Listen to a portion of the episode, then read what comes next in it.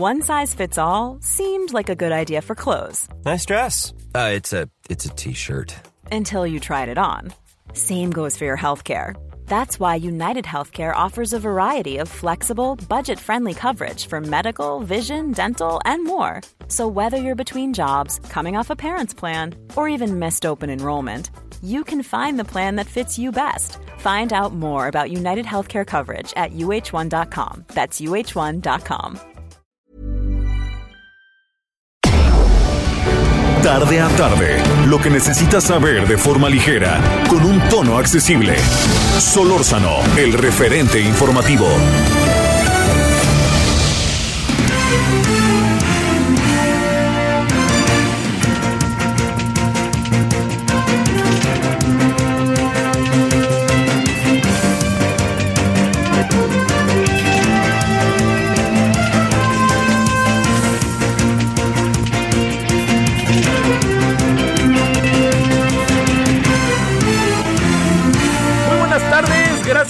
Nos acompaña. Son las 17 horas en la hora del centro en este 2 de marzo, el 2 del 3, el 2 del tercer mes del 2022. Gracias que nos acompaña. Yo espero que haya tenido hasta ahora buen, eh, buen día, que haya pasado bien el, el, este, el día miércoles. Eh, continúan ya, bueno, ya entran, van y vienen, pero ya van a prevalecer los días calurosos en, en algunas partes del país. Llega la primavera y oiga, y lo más inquietante de todo, que ahí anda la sequía dándonos vuelta, vuelta y vuelta y vuelta.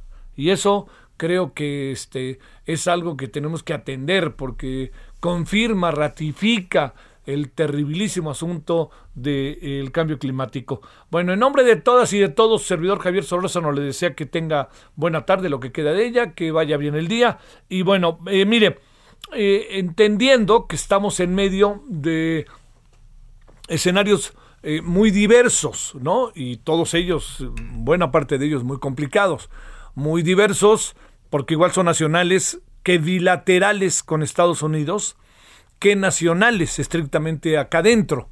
Eh, internacionales es el tema Ucrania, que de nuevo le hemos pedido, abusando de Dejan Mihailovic, que se encuentra ahí en Serbia, que nos diga qué alcanza a ver él de lo que han sido las últimas horas en donde continúan el ataque, los bombardeos eh, rusos a Ucrania y sobre todo a Kiev ahí en Kiev, eh, que es la capital, han tratado de, bueno, están, están, se han encontrado con una, con una enorme resistencia, pero ahí están encima, ¿no? No han dejado, pero ni tantito, un espacio, ¿no? La casa de, el hogar de millones de personas están, bueno, ya te, terribles, ¿no? Así le diría, ya no hay nada, ya se, las casas, este, algunas días se han caído, otras no solamente han caído, sino también, le diría yo, pues se quedan eh, este, de pie, pero con una casi inservible, todas las pocas o muchas propiedades que tuviera la gente en sus casas, recuerdos familiares, todo eso,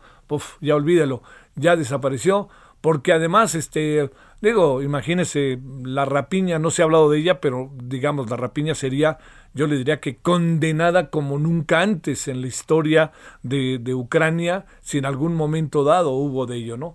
Y ha habido escenas de todo, ¿no? Muy conmovedoras, eh, desde gente mayor que en Rusia se ha manifestado en contra y la han detenido. Una mujer de 90 años, por ejemplo, veía hoy en las redes que fue detenida porque se manifestó en contra de la invasión rusa. Y este, y efectivamente, eh, como sea, se va quedando muy aislado Putin. Vamos a ver esto en qué acaba, ¿no? Porque esto, esto no, no, no va a acabar en lo que estamos en este momento eh, lo que le estoy yo diciendo, ¿no? Bueno, sería que, bueno, a partir de ahora pues ya se acabó todo y a partir de ahora ya se, ya va, vamos a ver qué se hace, ¿no? No, no, el asunto va mucho más allá de ello.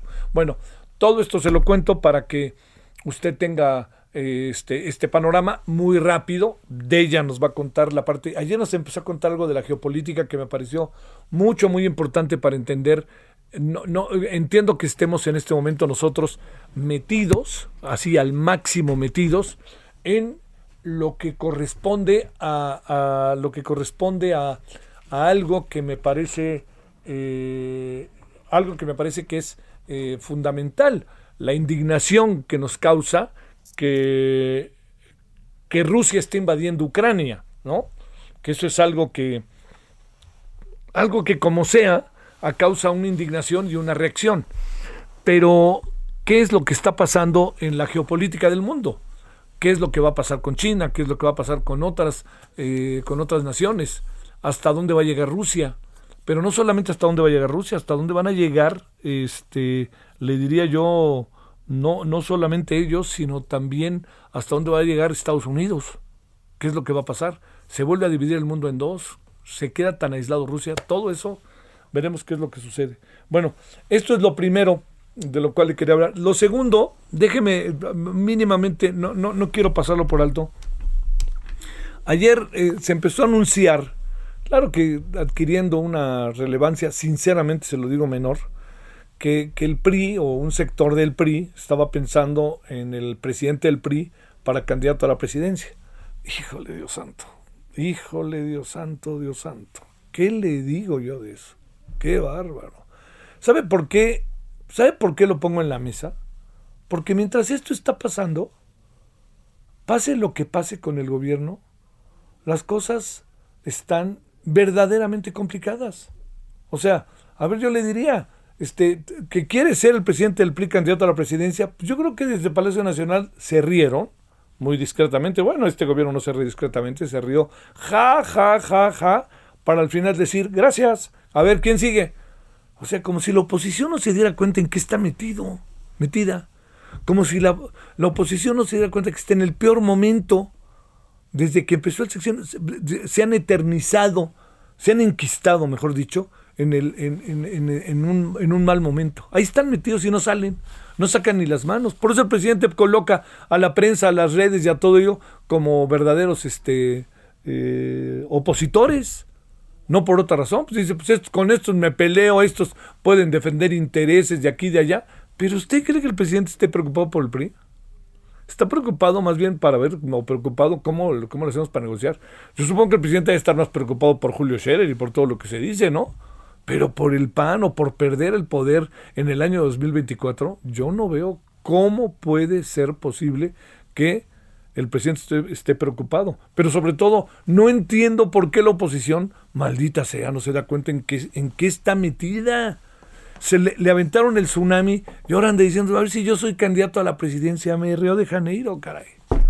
O sea, es que no da el escenario. No, no es que uno crea o no cree en el PRI, eso no es un asunto mío no dé el escenario para otra cosa que para que gane otra vez en el 2024 Morena, con candidatos que igual ¿eh? no levantan, una candidata que del todo, perdóneme, no levanta, otro candidato que en el momento en que levante la cara, vaya usted a saber si no le sacan todos sus trapitos al sol, que trabajan en relaciones exteriores, y que pues, se, peleen allá adentro y la verdadera, la verdadera elección se geste al interior de Morena, porque los otros, pues sí, ah, ganamos el municipio tal, pues sí, caray. Pero la clave es tener equilibrios de poder para mejores gobernabilidades. Y yo creo que eso, la verdad, que no lo veo por ningún lado. No lo veo por ningún lado. Mire, las seis elecciones del año que entra colocan algo que me parece muy importante. Si de las seis gana cinco Morena, da, dése usted cuenta, perdóneme que se lo diga así, lo que significa que gane cinco estados de seis para la elección del 2024. O sea, espéreme, desde las gubernaturas de los estados pasan muchas cosas en las elecciones, aunque estos se digan que son diferentes. Y ahí se va a decidir mucho. Y va a haber, ¿no? Porque además algunos gobernadores que son del PRI o del PAN, que van, están participando, dicen, híjole, yo aquí les abro la puerta, porque si no les abro la puerta me van a meter a la cárcel. Ya tiene el de Tamaulipas. El de Hidalgo y el de Oaxaca están entregadazos, ¿no? El del PRI, son del PRI los dos. Entonces, la, la gran pregunta es, ¿dónde está la oposición tratando o debiendo de construir equilibrios, suma, cohesiones? Lo de va por México, pues bueno, yo, yo de repente lo veo y de repente no lo veo no se ve y digo, ya sé que no lo hacen para mí, pero yo lo digo como alguien que trata de estar atento de las cosas. Entonces, seguirá y seguirá y seguirá el señor eh, López Obrador moviéndose a sus anchas. Oiga, que ya vio la, la, este, la popularidad. Hay quien lo coloque en 65 y hay quien lo coloque en menos de 60. Sigue siendo alto. El gran problema está en que yo me permite decir hoy, allá en la razón, que está la popularidad en un proceso que yo le llamo de transición. No sabemos hacia dónde se va a ir. No sabemos todavía del todo. No creo que baje mucho, pero yo no estoy tan seguro que vaya a crecer tanto como creció hace algunos, un año, por ejemplo. Pero no solamente todo empieza y termina ahí, sino empieza qué va a tener enfrente el presidente de México. El presidente va a poder seguir manejándose a su antojo porque enfrente no hay nada, la verdad. Y si hay, créame, que es menor, porque no significa en términos de propuesta de gobierno, en propuesta de condiciones económicas, sociales, ideológicas, políticas, no, no, no hay. Y le agregaría otra cosa más. Hoy que el ingeniero Slim declaró, ayer en una reunión con el, con el, este, declaró ahí el ingeniero Slim en una reunión con el ahora expresidente del Consejo Coordinador Empresarial, dice, de, alejémonos de debates ideológicos, tenemos que sumar, buscar la unidad. Pues yo entiendo y me parece que el ingeniero Slim tiene toda la razón, pero ingeniero, he tenido oportunidad de conversarlo con usted, ingeniero, no hay manera de que eso pase, porque es un presidente que gobierna a, quienes son sus seguidores. Entonces, un proceso de unidad nacional es muy difícil que se dé, de no ser que empiece por el propio presidente de la República. Entonces, no es que uno ande de pesimista en miércoles, sino que hay que ser realistas, con, realista con las condiciones bajo las cuales estamos. Y bajo las condiciones bajo las cuales estamos, no hay mucha vuelta, ¿eh? No hay mucha vuelta. Y por esa razón, porque si la oposición creciera, las condiciones serían, créamelo, verdaderamente, verdaderamente positivas. Si la oposición creciera, el, presidente se vería forzado a tomar ciertas decisiones y a una gobernabilidad nueva o, si no, nueva, sí matizada de la que hace hoy. Pero mientras eso no suceda, el presidente tiene capacidad de maniobra. No lo digo negativamente, sino lo digo para una mejor gobernabilidad. Y no lo digo en contra del presidente, sino que no hay nada en las sociedades como que los equilibrios generen mejores procesos de gobernabilidad. Bueno, eh, pues esto es lo que le cuento de lo que hemos visto en las últimas horas y de lo que está pasando y de lo que no se ve que, de, que haya vuelta. ¿eh? Yo no veo de aquí al 2024 que la oposición sea una auténtica alternativa de vida política para este país. Yo creo que ahí estarán peleando algunas cosas y confiar al error, como dicen en el deporte, confiar al error del rival es no creer en tus propias fuerzas, porque estás pensando que se va a abrir un espacio para que entres, en lugar de construirte el espacio. Bueno, vámonos a las 17 con 12, espero que esté bien. Oiga, me llamó la atención que detuvieron al dueño del Baby O, ¿eh? No sé, la verdad que no, no sé por qué. También por ahí cayó alguien que, que tiene que ver con este con, con, la muerte, el homicidio de esta de la señorita Michelle Simón Tadeo de 29 años. Qué cosa, Dios santo. Bueno, este, pero pero detuvieron al, al dueño del Baby No queda muy claro qué fue lo que pasó. No sé si tenga que ver algo con lo sucedido en este en, en el propio este, que, tenga que ver con lo sucedido en el propio em, este, eh, en el propio Baby que pudiera haber él tenido algo que ver en el que lo, haya, lo quemado, pero los agentes de la Policía de Investigación ubicaron y detuvieron a Eduardo N. en el Aeropuerto Internacional de la Ciudad de México. Agentes de la Fiscalía de la Ciudad de México detuvieron esta madrugada al dueño de la discoteca Baby O de Acapulco, de acuerdo con eh, información del periodista Carlos Jiménez, los agentes de la Policía de Investigación ubicaron y detuvieron a Eduardo N. en el aeropuerto internacional. Cabe recordar que en septiembre de 2021 se, eh, la famosa discoteca se incendió y que en los 80 el BBO fue uno de los antros, así se les conoce, de moda. No hay más, ya está la foto de Eduardo César, fundador del BBO. ¿Cómo ve? ¿Cómo ve? ¿Cómo ve? Esta es una información del periodista Carlos Jiménez. Bueno, vámonos a las 17.13 en la hora del centro. Vámonos hasta Serbia. Solórzano, el referente informativo.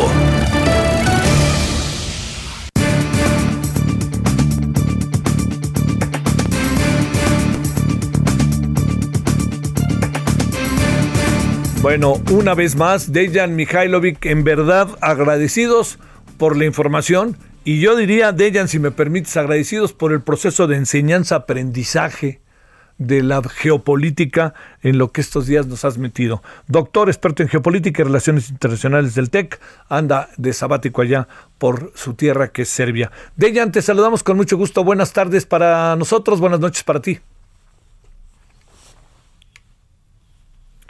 Eh, a ver, a ver, a ver. ¿Me escuchas, Dejan, o no? ¿O está? ¿O no está? A ver, a ver, a ver, espérame que estamos ahí eh, con una pequeña complicación en la comunicación. Eh, a ver, Dejan, ¿me escuchas? Sí, sí, sí, te ah. escucho, Javier. Buenas tardes. ¿Cómo has estado, Dejan? Buenas noches para ti. ¿Cuál sería, qué es lo que hemos visto o lo que se está viendo? Porque da la impresión de que se ha intensificado eh, la invasión hacia Kiev y han empezado a haber reacciones ONU, Estados Unidos y México que no está por sanciones, pero sí por impugnar este, la decisión de Rusia de atacar a, Irak, a Ucrania.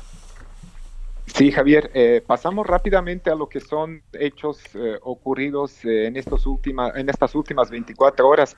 Sí, efectivamente se reporta un avance del ejército ruso. cayó en manos del ejército ruso la ciudad de Gerson al sur, parte pluvial del río Dnieper al mero sur, con la desembocadura en, en Mar Negro. Eh, se intensificaron los combates para eh, finalmente conquistar, si se me permite hablar en estos términos, porque se trata de un ejército invasor, eh, la ciudad de Mariupol, Kharkov, que supuestamente algunas partes de Kharkov, ya están bajo el control ruso y, asedio a Kiev. Eh, hoy por primera vez Kremlin reporta eh, oficialmente eh, algunas bajas en las filas de sus fuerzas. Se habla de unos 498 soldados rusos muertos y más de 1.500 heridos. presidente ucraniano Zelensky manejó una cifra de 6.000 muertos eh, son muy eh, disparejas estas informaciones, pero ya eh, conforme pasen más días veremos qué tan verdaderas sean. Y bueno, bien lo dijiste, hoy apareció, o mejor dicho, reapareció la Organización de Naciones Unidas. Ayer, antes de despedirnos, las preguntas que me has hecho me hicieron recordar un pensador que pues me influyó bastante, ¿no? En una época de mi vida cuando creía que este lugar llamado mundo podía ser siempre algo mejor para todos nosotros. Y eh, su nombre es Antonio Gramsci. Eh, eh, recordé aquella recordé aquella cita no de Gramsci que decía el viejo mundo se muere el nuevo tarda en aparecer y en este claro oscuro surgen los monstruos y, bueno, pues prácticamente hoy, eh, aunado a la pregunta que me haces sobre las negociaciones y la reacción de la opinión pública mundial, pues la pregunta es si existe o no hoy un orden internacional basado en principios, instituciones y valores, eh, porque los mecanismos que, están a cargo de poner eh, en, en función todo esto, en algunos casos, pues como ya vimos, ¿no? Están completamente desactivados y en otros tantos son capaces, ¿no? De unirnos como países, países y naciones para, pues, hacer respetar lo, acordado. Y pues la pregunta es, eh, aunado a esto, entonces, ¿qué busca Rusia hoy en Ucrania? ¿Qué busca Ucrania? Eh, ¿Qué buscan los aliados occidentales? ¿No? Y si me permites, insistiendo yo en esa teoría mía de que estamos en un viejo orden, desgastado, cansado, pero con un caos nuevo. Híjole, tenía razón Gramsci, ¿no? Entre uno, y, pues, entre, uno, entre uno y otro llegan los fantasmas, ¿no? Sí, exactamente, ¿no? Porque vaya, mira, eh, mucha gente hoy, ¿no? Ciudadanos del mundo nos preguntamos cómo es posible que en el pleno siglo XXI eh, cada rato tenemos la barbarie de la guerra, pero que convive perfectamente con cosas como metaverso, TikTok, viajes a Cancún o a Hawái, ¿no? ¿Qué es lo que eh, espera al mundo y a la comunidad internacional con respecto a trazar un destino común donde eh, podríamos asegurar una convivencia armoniosa y pacífica entre pueblos, razas, lenguas, idiosincrasias, Javier. Ese es el asunto. A ver, ayer planteaste algo que, que ya lamentablemente se nos vino el tiempo, de, digo, los cortes, en fin, y ya no pudimos cerrar, pero yo quisiera, si no te importa, regresar estamos ante una nueva Guerra Fría. La Guerra Fría nunca se ha ido. Este, los rusos son los más malos de la película. ¿Ante qué podríamos, cómo podríamos tratar de ver un poco las cosas, sobre todo a sabiendas de algunos, algunas situaciones que se han presentado en el propio Ucrania? Eh, mira, yo te lo plantearía eh, con, el riesgo de que caigamos mal a muchos radioescuchas, porque en realidad aquí voy a introducir un par de cosas que tienen que ver con postulados teóricos, ¿no? Eh, sí o no, si estamos o no en la mismísima Guerra Fría de antaño, o hay una nueva edición de un libro que se empezó a escribir en 1945. Yo te diría que la Guerra Fría nunca acabó y que lo que presenciamos hoy es otro episodio que pone en, en, en evidencia que ese orden que se construyó después de la Segunda Guerra Mundial hoy no funciona como en Potsdam o como durante la crisis de los misiles en Cuba. ¿Por qué, ¿Por qué estoy diciendo esto? Eh, Sabes, eh, a nivel internacional, un orden eh, se compone de tres, de, tres cosas, ¿no? Primero, la capacidad material en la cual se tiene que sostener. segundo, ideas, principios, valores que nos guían. Y tercero, las instituciones. ¿Y qué fue organizado, instaurado en la segunda posguerra? Naciones Unidas como institución, como marco institucional de base, liberalismo político y económico como idea que permea y que rivalizó con el socialismo realmente existente y la capacidad material para generar bienes para el consumo masivo, el capitalismo mundial y eh, la principal eh, fuerza promotora de ese capitalismo que fue Estados Unidos. Los tres elementos siguen en curso y no se cuestionan. Sin embargo, hoy tenemos eh, unas situaciones en donde, a pesar de la extinta Unión Soviética, hay nuevos actores ellos luchan por encontrar un lugar que según ellos mismos les corresponde en esta nueva configuración y distribución de los poderes globales. Tenemos esa insistencia de expandir la OTAN, de que hubo muchas promesas de líderes occidentales que esto no va a suceder porque en realidad no había ninguna necesidad. Pero te recuerdo al primer secretario general de, la OTAN, ¿no? Ismail Hastings, que decía en, por ahí en los 50 del siglo pasado que la OTAN fue creada para mantener a los estadounidenses dentro, para mantener los soviéticos afuera y para mantener los alemanes abajo. Yo creo que este principio es más vivo y más eh, este, justificado eh, que nunca, Javier. Sí, sí, sí. Oye, para cerrar, eh, se alarga y se alarga la, la invasión y entre más invasión, más alargamiento de la misma, más muertes. Eh, ¿Supones que militarmente habrá un momento en que pare o, todavía estaremos ante la muerte como, como síntoma, como síndrome de la invasión? Sí, excelente tu pregunta, Javier. Mira, eh, están llegando a ti todos. Nos está llegando la noticia de que hoy Occidente, sobre todo, no quiere ayudar a Ucrania y esto me parece perfecto, ¿no? Yo me solidarizo personalmente, ¿no?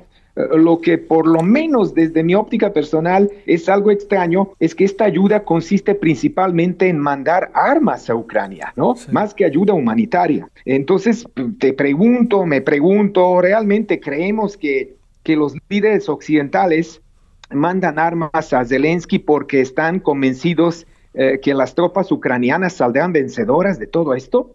Eh, lo dudo mucho. Sin embargo, tenemos esperanza, como siempre. Mañana está convocada una nueva ronda para las negociaciones eh, eh, allá en la frontera entre Bielorrusia y, Polonia. hoy no se convocó porque hubo un problema de traslado y de la logística de la delegación ucraniana. Esperemos que mañana ya nos lleguen los primeros avances de todo esto. Y bueno, solo para, rematar, si ya empezamos con Gramsci, ¿qué te parece William Shakespeare?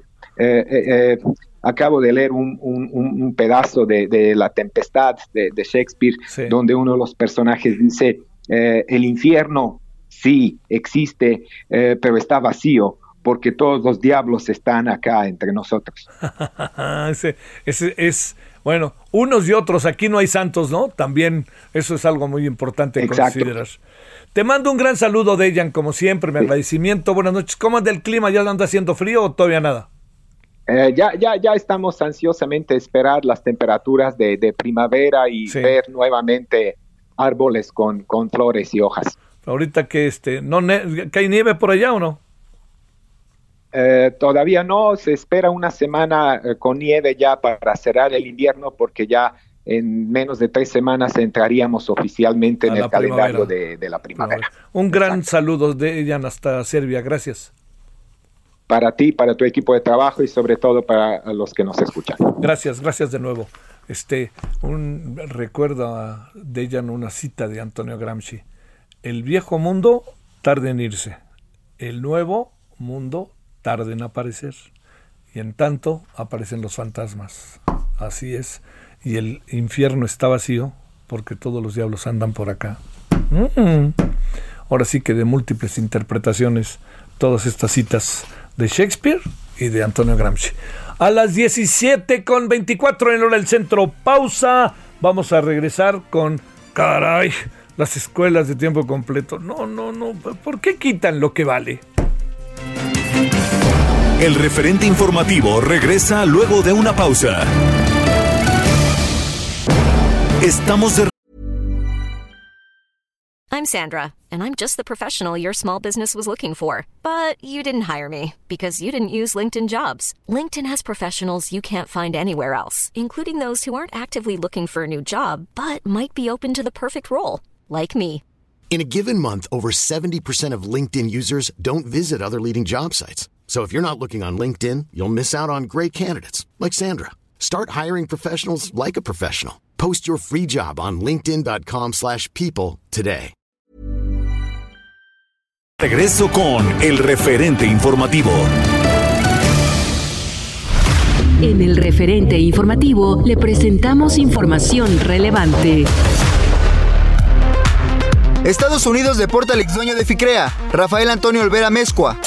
Congreso de Sinaloa aprueba en comisiones posibilidad de cambio de identidad por preferencia de género. López Obrador se reúne con Lula da Silva en Palacio Nacional. Legisladoras de cuatro partidos crearon la Unión de Diputadas en el Congreso de la Ciudad de México. Aeropuerto Internacional Felipe Ángeles se respalda con plan de seguros. Banjico ajusta proyección del PIB en México a 2.4%. Adán Augusto López se reúne con gobernadores panistas. Morena denunciará a Sandra Cuevas por supuestamente arrojar pelotas con billetes. Asociación Mexicana de Energía obtiene suspensión de la resolución de la Comisión Reguladora de Energía por Energías Limpias. Esperamos sus comentarios y opiniones en Twitter. Arroba Javier Solórzano. Arroba Javier Solórzano. come up to meet you, tell you I'm sorry.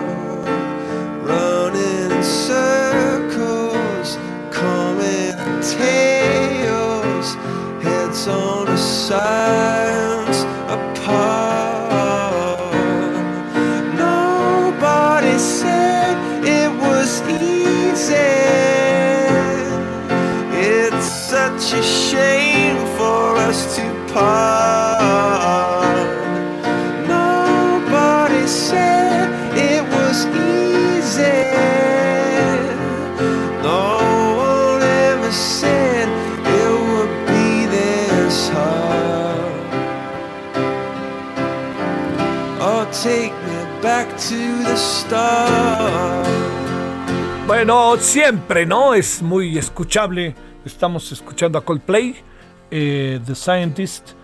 Bueno, está Coldplay por recorrer otra vez el mundo, ¿eh? En giras. Que esto es este, muy, me parece que es muy, eh, muy importante para, en términos de entrar en otra etapa de la pandemia, sin dejar de tener cuidado, ¿no? Este, entonces, bueno, el famosísimo Chris Martin, que este es pues el cantante y es un poco el, un poco el eje, que no el único, de Coldplay. Eh, es hoy su cumple, 2 de marzo. Nació en el, noven- en el 1977, ¿no? Eh, le he contado una anécdota muy divertida de que eh, Chris Martin tiene un hermano que es un financiero muy destacado en Nueva York, ¿no? Y pues es de familia, tuvo condiciones económicas favorables, ¿no? Lo que no significa que no haya sido el responsable de todo lo que ha hecho y ha ganado, ¿no? Que eso cuenta mucho. Bueno, pues todo se lo cuento porque en una cena entre banqueros muy importante le preguntaron al papá, oiga, este, ¿y usted tiene hijos? Sí, tengo dos. Me dice, uno tiene un grupo que se llama Coldplay. Ah, sí, ah, mire. Y el otro se dedica a las finanzas. Ah, a ver, cuénteme de él. Y entonces, pues, eso le dice los mundos en los que vivimos, ¿no? Bueno, 17.34 en la hora del centro. Ahí le dejamos un ratito con Coldplay.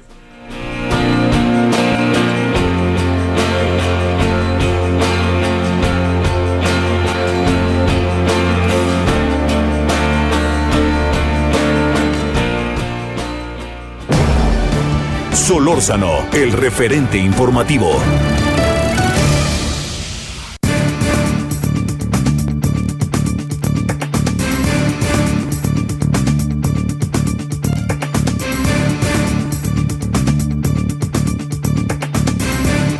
Bueno, eh, a ver, ha habido muchas cosas que se han discutido en la Cámara de Diputados que tienen que ver con eh, este con todo aquello que pasa por las medicinas.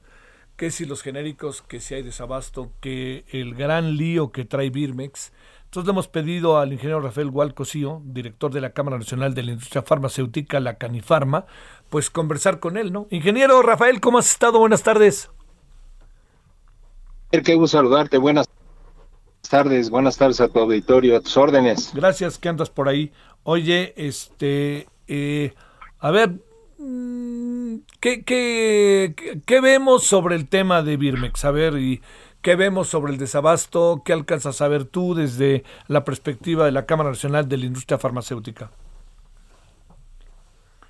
Mira, el tema de Birmex, pues es una cuestión interna, o sea, es una cuestión oficial, donde el órgano interno de control está haciendo algunas observaciones sobre la forma en que está adjudicando Birmex y pues tendrán que aclarar en los canales conducentes eh, qué sucedió, ¿no? A final de cuentas, pues te digo, es ahí no tenemos injerencia, eh, habrá que ver qué, qué sucede en cuanto a este esta aclaración, esta eh, contestación a las observaciones que le hace el órgano interno de control, dependiente de la Secretaría de la Función Pública.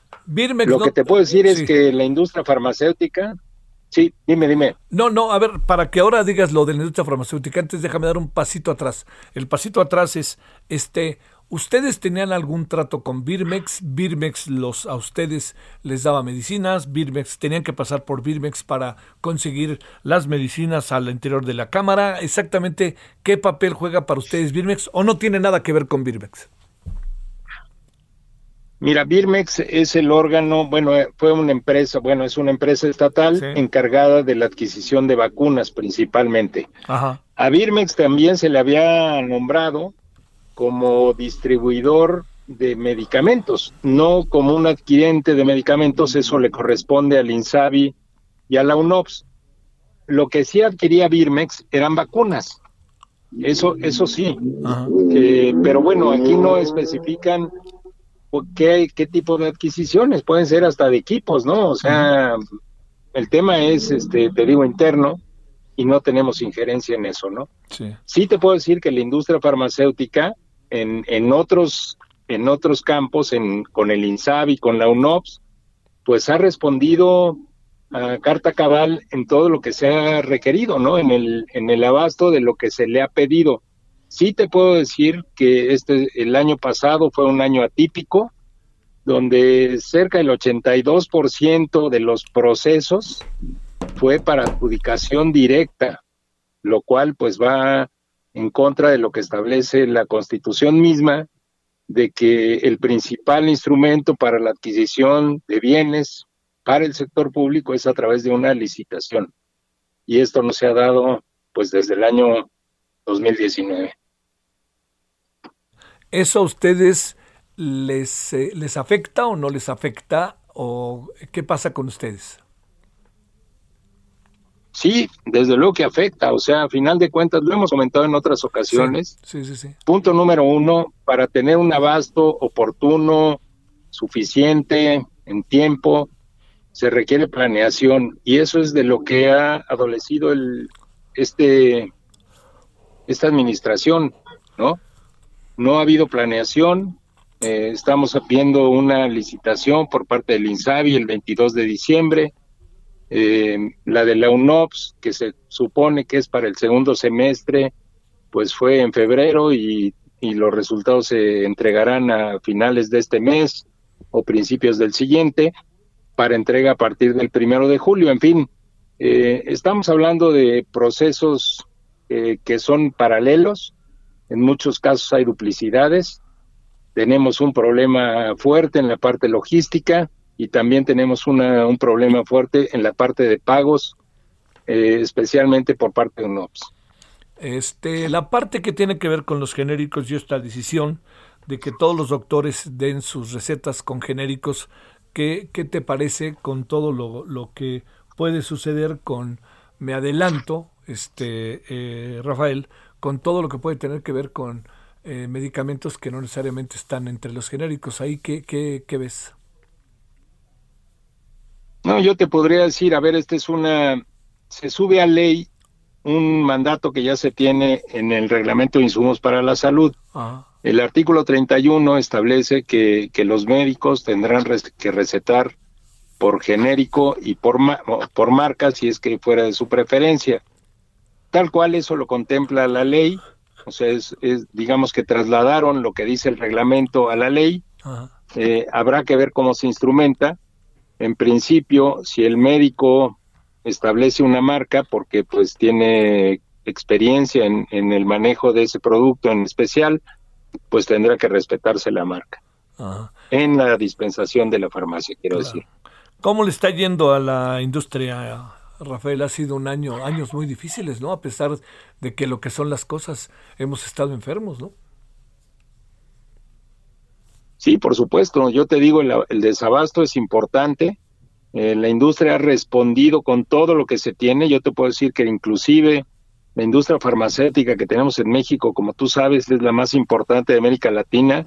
Inclusive este año, te digo, aumentó su capacidad de producción, o sea, a pesar de los pesares, seguimos estando presentes y seguimos estando vigentes en abastecer lo que requiere el país, e inclusive te digo, con, con capacidad de exportación importante, ¿no? Que, que se ha hecho este año, subieron, subieron las exportaciones, pero sí, bueno, tenemos un problema interno basado en, en eso, en la falta de planeación, en la parte logística importante, que tampoco se ha cubierto esa ese gap que se tenía y que, se perdió con esta segmentación de una licitación que contemplaba tanto a la fabricación como a la distribución en, forma eh, corresponsable, diría yo, y que en este momento pues no se tiene, ¿no? Y a final de cuentas pues esto ha impactado y son los resultados que hemos visto desde 2019.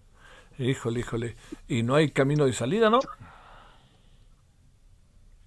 Pues esperemos que para el 2023 se tomen las, las decisiones correctas para verdaderamente poder una, tener un abasto suficiente, oportuno, como debe de ser, ¿no? Como era hasta pues hace tres años. ¿Tienen grandes pérdidas?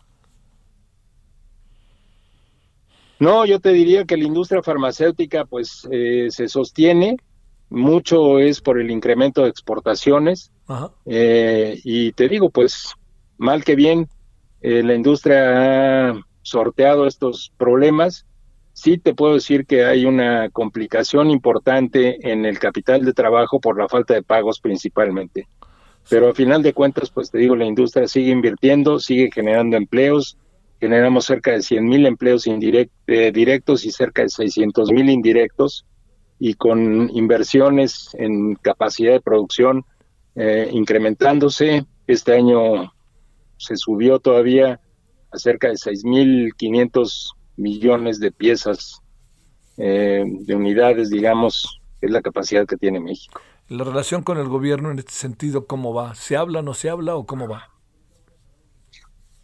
Pues depende de qué, de qué, parte del gobierno, ¿no? Yo te diría que hemos tenido, hemos tenido muy buena relación, este, recientemente con Insabi, este, con la oficialía mayor, también tenemos buena relación recientemente, te estoy diciendo recientemente, con, con la parte de COFEPRIS, en fin, cosa que te puedo decir hace un año no la teníamos, pero bueno, ha mejorado. Creo que a final de cuentas se han dado cuenta de que la industria farmacéutica es quien, quien puede abastecer, quien puede ayudarlos a, a sacar esto adelante. A final de cuentas, creo que tenemos un objetivo común que son los pacientes. Y los pacientes son los verdaderos héroes, esos son los que están sufriendo eh, todo este desabasto que existe por malas decisiones, mala planeación y, pues estas, eh, digamos que falsas salidas de traer productos del extranjero, que tampoco se ha dado. Estamos hablando de que en esta licitación abierta de la UNOPS, el 97% fueron empresas nacionales las que cotizaron. Ahí te das cuenta de la respuesta de la industria establecida en México. Híjole, híjole. Este, bueno, pero hijo, eh, qué bárbaro. Este, sí es una situación, eh, sí es una situación complicada la que se ha estado viviendo. Eh, ¿Viene bien lo de los genéricos o, o hay qué opinión nomás para cerrar? ¿Cómo ves lo de los genéricos? Mira, yo te diría que eso no tiene este, una significación más allá de que, te digo, pasó del reglamento a la ley, realmente así está operando. Eh, por reglamento de insumos para la salud, los médicos tienen que recetar por genérico y si tienen una marca de preferencia con la marca, sí. pero eso ya estaba, pues, o sea, simplemente se, se subió el rango de esta previsión de reglamento a ley. Sí, sí, sí. Bueno, te mando un gran saludo, ingeniero Rafael. Gracias. Igualmente, Javier, que estés muy bien. Buenas tardes. Gracias, el ingeniero Rafael Gual Cosío, director de la Cámara Nacional de Industria Farmacéutica, Canifarma. Y las cosas están que para qué quiere. Oiga, mire, ya hay más elementos para hablar de la detención del dueño del Baby O. Tiene que ver con un asunto personal, ¿no? Este, el, el delito que se le imputa, que es presunción de inocencia todavía, como usted lo sabe, es el incumplimiento el incumplimiento de la obligación alimentaria. Entonces, pues supongo que él tendrá elementos también para, para defenderse, ¿no? Y decir que exactamente qué pasó en caso, en su caso, en su caso, no digo más. Entonces el dueño del baby o detenido, esas son las razones. Yo le especulé demasiado y bueno, un poco dije qué puede tener que ver, en fin, le di varias vueltas a las cosas, pero queda muy claro que los motivos ya están determinados ante la ley, son de carácter personal.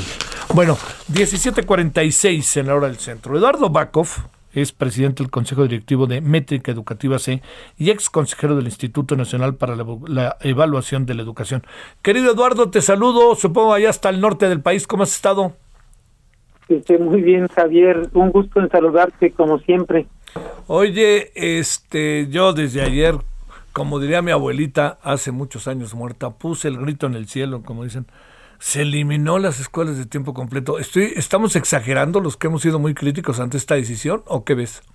No, pues la mera verdad apenas este alcanza este el grito, ¿verdad? Para eh, pues dar nuestra opinión respecto a que se están este dejando de apoyar a los a los más vulnerables del país. Se les está dejando de apoyar a tres cinco millones de estudiantes, 27 mil escuelas o poquito más, y, y un millón seiscientos mil estudiantes que recibían o escolares que recibían alimentación. Entonces, eso eh, creo que va a ser un, un drama para los papás este, que tenían ya el plan de dejar a sus hijos eh, eh, ocho horas, de seis a ocho horas, pues también para los maestros que tenían un ingreso extra para atender a los eh, niños y peor que todo, pues que se quedan sin alimentación los más necesitados. Oye, este, ¿qué piensas de las razones que dan para la cancelación de este programa? Pues mira, yo creo que son muy tardías. Este, se pasa el programa, el, recurso, entiendo, a, al programa de mi escuela. Sí este y va a infraestructura. Eso es lo que yo oí eh, de lo que alcancé a oír de la secretaria de educación. Entonces se están dando cuenta tres años después Javier que hace falta infraestructura escolar. Cuando está bien documentado el INE lo documentó todo el tiempo. La, la gran cantidad de escuelas sin baños, sin acceso para discapacitados, eh, digamos, sin pizarrones, inclusive sin metabanco. Ahora, el problema entiendo que se agrava por la pandemia, porque abandonan las escuelas, eh, no las vigilan, las vandalizan y ahora que regresan a clases obligadamente, porque van dos años que están las escuelas cerradas prácticamente, pues se dan cuenta que les falta dinero para mejorar la infraestructura de esos espacios que, estaban mal y que ahora están peor. Y más o menos se calcula como en el 5% de las escuelas, de las 250 mil escuelas que existen, como el 5% tienen problemas graves eh, de infraestructura de equipamiento. Este, híjole, pues, este, ¿qué, qué va a pasar? Eh? ¿Qué supones? Porque, digamos, le cambias la vida casi que de cabo a rabo otra vez a las familias, ¿no? Pues tú imagínate que las mamás trabajadoras que dejaban a sus niños en las escuelas para poder atender sus trabajos, pues no lo van a poder hacer o van a tener que incurrir en gastos para poder tener a alguien que les ayude eh, en ese sentido. Pero bueno, escuelas de tiempo completo es una de cerca de 16 programas que se han eliminado en educación solamente, porque también se han eliminado algunos otros, eh, digamos, de tipo social, ¿verdad? Entonces, eh, se les ha reducido el dinero a las normales de manera inverosímil, cuando es el futuro de los profesores, a donde habría que meter el recurso, y se le ha eliminado también el recurso a la formación continua de los profesores en servicio. Entonces, eh, yo yo creo que han hecho mal las cuentas administrativamente eh, no le salen en este momento con la el recorte presupuestal eh, que ha pues digamos este, encabezado esta esta administración con la austeridad choca con la realidad. La austeridad choca con la realidad. Y, y me parece terrible que quienes más lo paguen sigan siendo los pobres como fue y tú y yo lo platicamos en el caso de la educación a distancia, que no recibieron educación y ahora estos pobres no van a recibir el, el apoyo, fíjate, el apoyo de las escuelas de tiempo completo estaban alineadas. Además de la Constitución, tú ves el DOF del 2020 en la justificación que ellos mismos hacen, dicen que les que ese programa ha funcionado muy bien ellos mismos, o sea, la cuarta que ha funcionado muy bien desde su creación, lo cual parece es increíble que lo digan, ¿no? Porque se creó en, la administración de Felipe Calderón y que van apoyando y, apoyan definitivamente la equidad, eh, la este, la calidad de la educación o tener una mejor educación o de excelencia y que están alineados a los objetivos de 2030 de la UNESCO para el desarrollo sustentable. Entonces, lo justifican perfectamente bien y ahora lo eliminan. Entonces, simplemente creo que hay una contradicción, hay una disonancia que no acabo de entender yo, pero pues la realidad es esa. Oye, para cerrar, el dinero que no se va a meter en las escuelas de tiempo completo, que se ve a otro lado, ¿está bien invertido o más bien este está, como yo decía, austeridad o austericidio? Pues mira, habría que ver a dónde lo van a invertir, pero si, si creemos, y yo de principio sí, creo que así va a ser el caso, de que lo van a invertir en, en infraestructura, pues la infraestructura, como platicábamos en un principio, es una necesidad. Tú, ¿cómo vas a meter a los niños eh, ahora que regresen a clases en, en un lugar donde no hay baños, en donde no hay lugar para este, que haya higiene. Entonces, entiendo definitivamente que esa es una prioridad, tener una infraestructura adecuada para recibir a, todos los, estudiantes. Entonces, no creo que no se va a tirar a la basura, pero me da lástima que a cambio se lo quiten a los más pobres. o sea, sí es cierto que hay una necesidad y eso lo deberían de haber atendido hace tres años, pero también mataron al, Instituto de Infraestructura Escolar, si tú, tú lo recuerdas, se las pasaron a infraestructura escolar, la responsabilidad de los estados, se quedó sin infraestructura, digamos, sin un programa nacional de infraestructura que originalmente era el CAPSE, y ahora se están dando cuenta que requieren de dinero para este, mejorar las escuelas. Entonces, sí es necesario, pero no a cambio de. Esa es mi opinión. Te mando un gran saludo hasta el norte del país, querido Eduardo Bacov, escudero. Gracias. Muy amable, Javier. Igualmente un abrazo para ti. Gracias, muchas gracias. Bueno, oiga, nos vamos. Estaremos a las 21 horas en la hora del centro como todos los días. Heraldo Televisión, estamos en referente. Eh, hay varios temas que tenemos el día de hoy. Eh, pues seguiremos un poco revisando, ¿no? El tema de la escuela de tiempo completo, que yo sigo pensando que no es la mejor de las decisiones, punto. Este, y hay muchos otros temas que tendremos, por supuesto, ¿no? Todo lo que está sucediendo allá en Ucrania. Estuvo interesante lo que nos dijo hoy Dijan Mihailovic por acá. Bueno, tenga buena tarde, todavía hay tarde. Pásela bien. Es miércoles y espero que nos vemos en la noche. Adiós. Hasta aquí, Solórzano, el referente informativo.